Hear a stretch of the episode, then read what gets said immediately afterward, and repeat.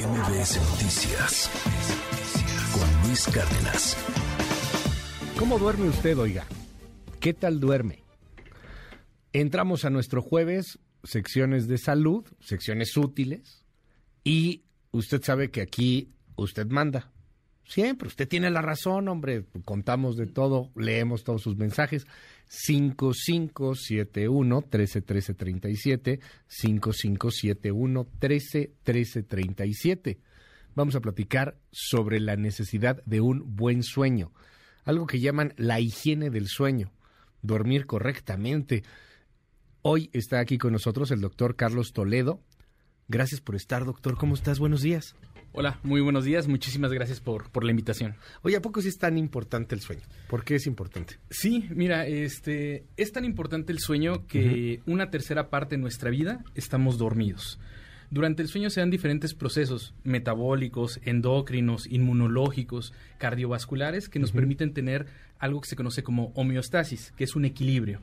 Tanto así que yo creo que, que te ha pasado, que duermes cinco minutos y de repente despiertas con muchísima energía. Sí. ¿Por qué? Porque ahí se dieron todo este tipo de procesos durante ciertas etapas que tenemos durante la noche.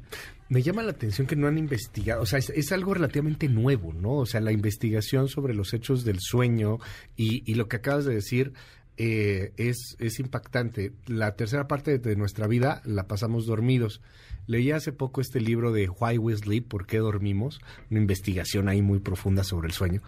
Y, y me llamaba esta primera eh, parte en el libro que decía, a ver, imagínese que usted nace y es un bebito y le dicen a los papás, bueno, va a pasar ocho horas al día como si estuviera casi en estado como muriendo, ¿no? Pero es normal, no se preocupe. ¿Por qué? Ah, no sabemos, pero así es. O, o sea, hay otros animales, hay otros seres vivos que no duermen tanto. Eh, eh, es correcto, ¿no? ¿Por qué nosotros sí? Dependiendo de, de la especie, pues es Ajá. básicamente el- el- los tipos de el, el tiempo en, en dormir y, y- y también la edad, ¿no? O sea, no es lo mismo lo que duerme un recién nacido, un preescolar, un escolar, un adulto joven o, un adulto mayor, ¿no? Dependiendo de la edad que llegamos a tener, pues bueno, son las horas recomendables, eh, sobre todo Ya. por el desarrollo a nivel del cerebro. Eh, les recuerdo nuestro teléfono, nuestro WhatsApp 5571 13 13 37 5571 13 13 37 está abierto para todo nuestro auditorio y si usted tiene dudas sobre cómo dormir, qué dormir, cuántas horas dormir, etcétera, escríbanos y aquí pasamos con todo gusto sus preguntas. Repito el número 5571 13 13 37. Doctor, ¿cuántas horas hay que dormir? A ver, por edades. Eso es interesante. Bueno, eh, por edades eh, empezamos por eh, recién nacidos de 16 a 18 horas al día. En preescolares, eh, lo recomendable, pre- preescolares y escolares, de entre 10 a 12 horas al día. Como adultos jóvenes, lo recomendable de 6 a, a 8 horas. Y como adultos mayores, hablando personas arriba de 60 años, pues lo recomendable de 6 a 7 horas por día. Ok. ¿Qué pasa si no dormimos esas horas? En caso de que yo tenga menos horas de sueño o calidad de sueño, pues eh, existe un aumento en la mortalidad. De hecho, dependiendo de la literatura y qué tan exquisita sea la, la respuesta, algunos autores llegan a recomendar que de lunes a viernes lo recomendable es dormir aproximadamente 6.5 horas y de Ujú. este fines de semana 7.5 horas. Se ha visto que las personas que tienen eh, un sueño menor a las 6 horas aumentan la mortalidad hasta más de un 53% con respecto a quien sí duerme. Dime algo, ¿te puedes morir por no dormir? Sí, sí, este, como se dan todo este tipo de procesos, eh, uno, por ejemplo, uno de los más importantes son los inmunológicos. Si alguna vez te has enfermado, eh, Sí, ¿no? sabes que Por- al momento que estás enfermo te da sueño. Mucho. Y esto te da sueño porque, Ujú. porque el sistema inmunológico se está liberando en esos momentos para intentar combatir a una infección, por ejemplo, Sí. o algún tipo de enfermedad grave. De hecho, un pronóstico malo es un paciente que se la pasa dormido todo el tiempo y no tiene una respuesta adecuada, porque significa que hay algo muy grave que está pasando porque su cerebro y su organismo está intentando compensar a la enfermedad. ¿Qué le pasa a nuestro cerebro cuando no, cuando no duermes? Porque es una tortura. Inclusive, o sea, lo hemos visto eh, desde el punto de vista eh, del periodismo de guerra, etcétera. Hay una tortura que le hacen a los reos, a presos de guerra, es privarlos del sueño, casi hasta matarlos. ¿Qué le pasa al cerebro? ¿Por qué no funcionamos?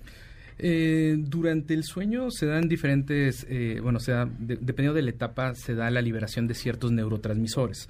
de lo, dentro de estos neurotransmisores eh, nos ayudan a tener este tipo de, bienestar, ¿no? Por ejemplo, si yo no duermo, si tengo restricción o deprivación de sueño, hablando restricción que no dormí de, de, 16 a 18 horas después de mi etapa de dormir y privación más de 24 horas, en las primeras se hizo un estudio una vez para ver qué era lo que pasaba, ¿no? La primera noche realmente no existía tantos cambios, ¿no? La siguiente noche eh, se, dieron cuenta en pruebas eh, a nivel neuropsicológicas que los pacientes empezaron a tener cierto tipo de errores a nivel motriz y que eh, tenían ya cambios en el comportamiento. ¿Como si estuvieras borracho? Eh, sí. O sea, que no te puedes mover, que te eh, caes. sí, o sea, la motricidad fina, por ejemplo, el poner, no sé, un, aparato este que, que ya concordar, o estas pruebas de, nariz, manejar, por ejemplo, gente que utiliza maquinaria pesada, los mismos médicos al momento de, estar operando, pues bueno, se va perdiendo este tipo de motricidad. A las 48 horas de no haber dormido. A, más de 24, 48 horas.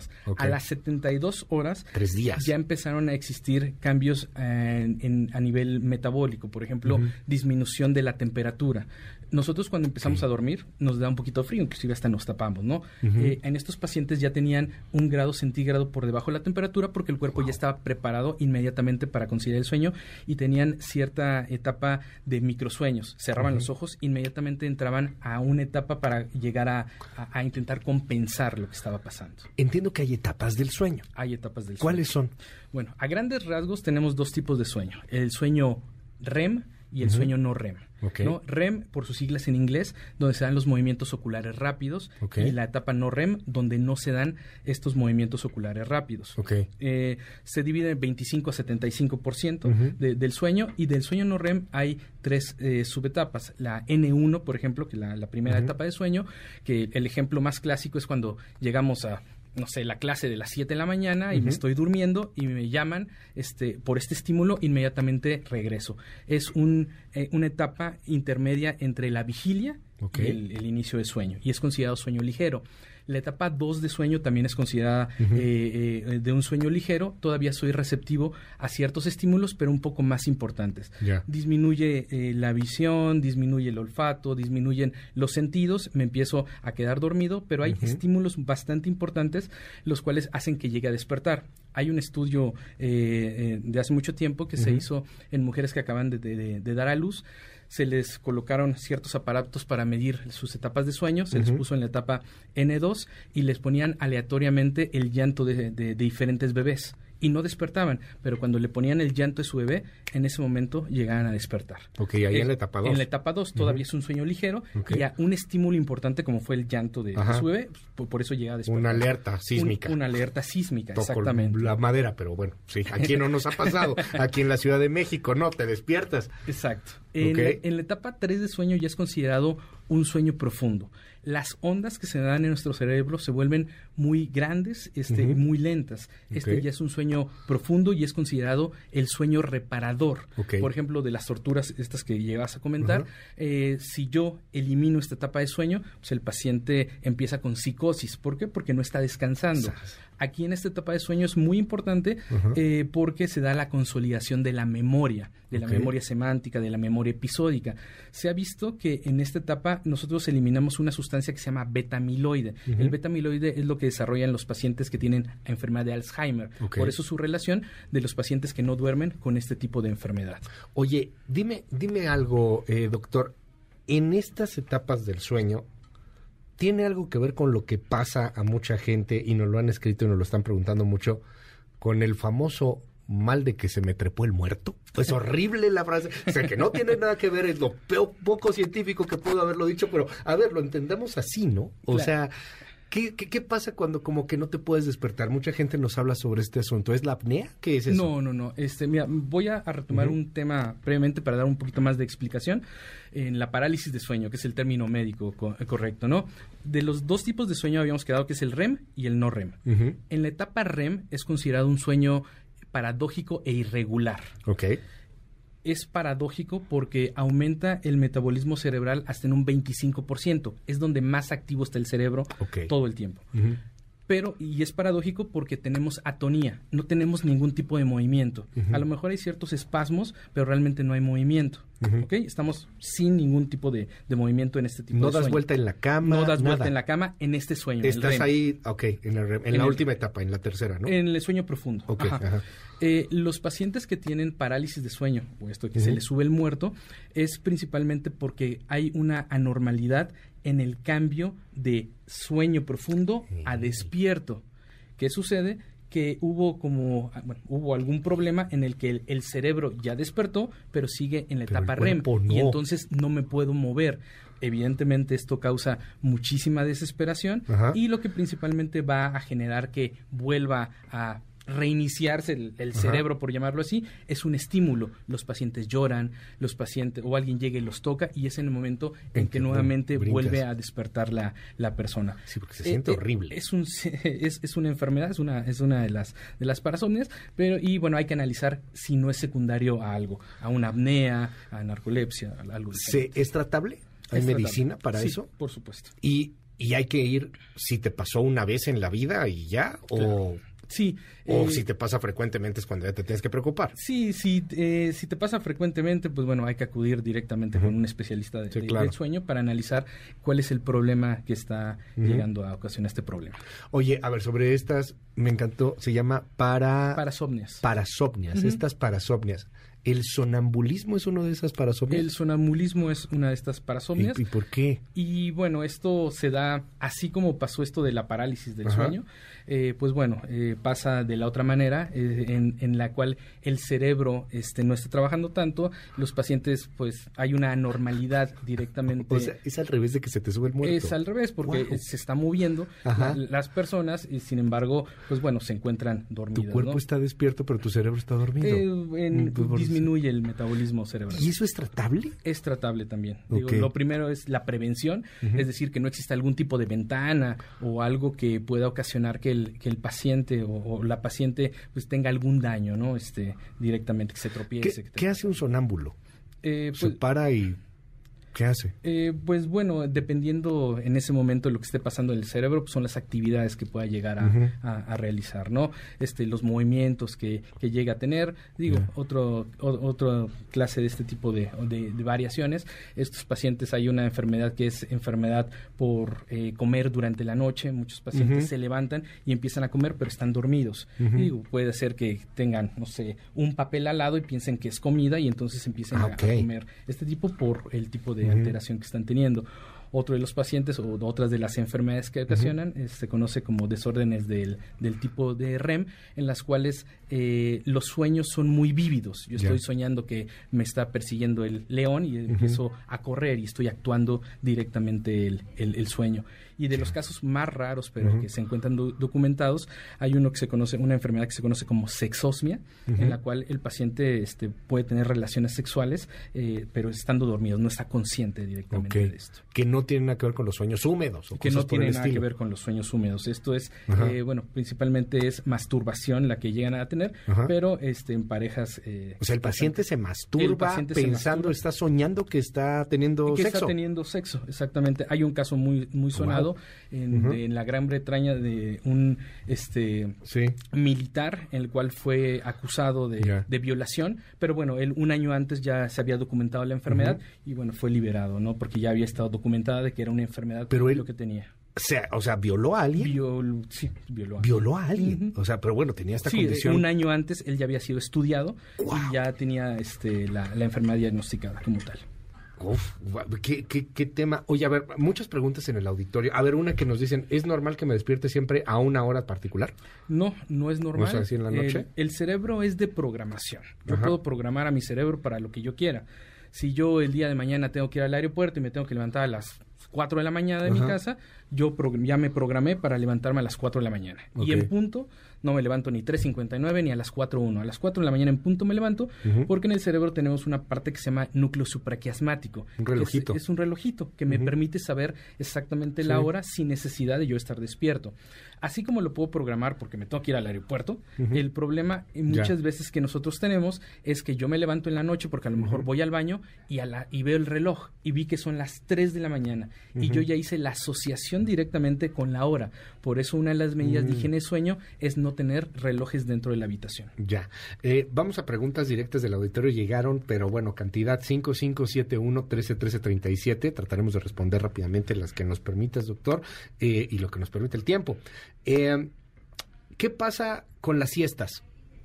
¿Es bueno o es malo tomar una siesta? Aquí la respuesta es depende de la edad. Eh, en pacientes que son menores a 75 años no es recomendable. Pacientes arriba de 75 años sí es recomendable.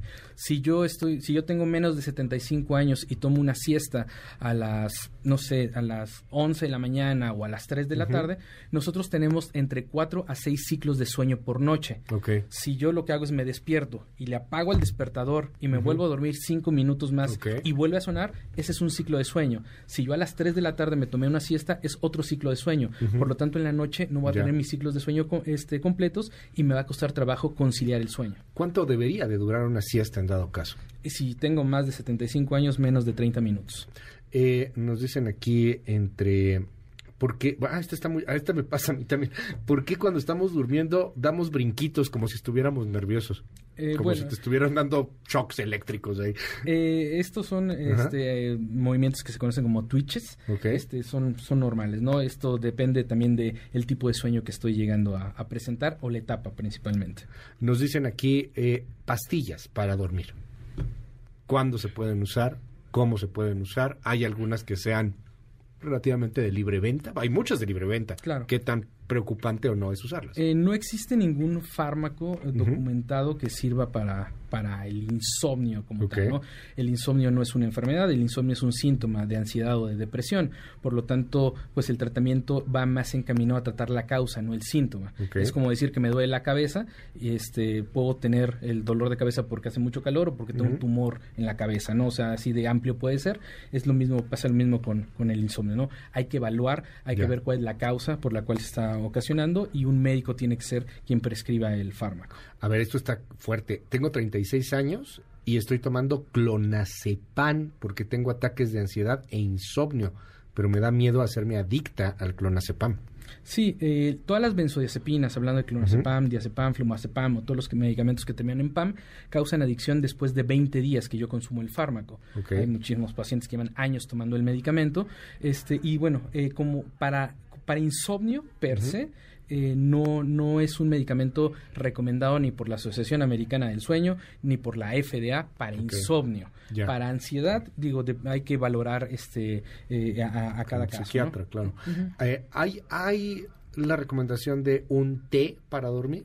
Eh, no, tampoco hay este mm, estos, por ejemplo, la pasiflora, la valeriana, que, que son eh, normalmente eh, fármacos, fitofármacos, los cuales se consideran que tienen algún poder hipnótico, son más por efecto placebo, es decir, si a mí mi tía me dijo que servía para dormir, es más porque me está vendiendo la idea de que me va a causar sueño, que como tal llegue a causarme un impacto. ¿Hay alguna rutina para dormir? Hay, que crear, recomendable? No, como tal no hay una rutina recomendada, es la que cada uno llegue a, realizar. Aquí la finalidad es eh, ajustar al cerebro, ¿no? Yo llego, me baño en la noche, me lavo los dientes, leo un rato y posteriormente me duermo. Al estar creando este tipo de rutina, yo sé que un punto antes de leer, este, me toca dormir, el que sigue es dormir, yo acostumbré mi cerebro y entonces lo empiezo a hacer. Hacer la rutina. Hacer la hacer algo siempre algo tranquilizador, por decirlo de alguna manera. Es como el contar borregos, ¿no? Este, Si yo cuento borregos no es porque me duerman estando contando los borregos, es porque estoy distrayendo al cerebro de los problemas. Eh, preguntan, ¿marihuana o CBD para dormir? Eh, las gotitas. Sí, este es, es, un opioide. Este, los opioides tienen un poder hipnótico, sin embargo, tiene que valorarse eh, a cada paciente. Si yo fumo, por ejemplo, y ya tengo tendencia a adicciones, si empiezo a meterme CBD, este, pues esto puede generar algún tipo de adicción y a largo plazo el CBD se ha visto que tiene una disregulación del sueño REM y del sueño no REM. Eh, nos dicen aquí, cuando se carga el muerto, como, como señalan, muchas veces tengo pesadillas y mucha gente nos dice algo similar. ¿Eso es cierto? Sí, este, eh, hay que descartar el, si el paciente tiene algún, cierto tipo de ansiedad, dar tratamiento directamente para la ansiedad, ver cómo se encuentra durmiendo, qué hace una hora antes de dormir, si toma algún fármaco. Bueno, eh, doctor, híjole, se nos, se nos, terminó el tiempo, caray. A ver, muchas preguntas llegaron al 5571 131337 ¿Cómo te pueden contactar? Gente que quiera, eh, pues, hablar del, del tema o que sienta algún problema, ¿cómo te buscan? Ok, bueno, este, yo estoy en Facebook Carlos Toledo. Ok. Este, y bueno, el número de teléfono de, de, mi consultorio. Si quieres, ahorita lo subimos allá a nuestra red social para que sea más sencillo. este, doctor Carlos Toledo, mil gracias por estar con nosotros y además por explicarnos esto y contarnos de estos casos. El del soldado me ha impactado, ¿eh? Un soldado que termina, era un soldado, ¿no? Que termina violando a alguien, pero ahora por esta este, condición eh, muy particular. Gracias, doctor, por estar aquí con nosotros. Gracias, por la invitación. MBS Noticias con Luis Cárdenas.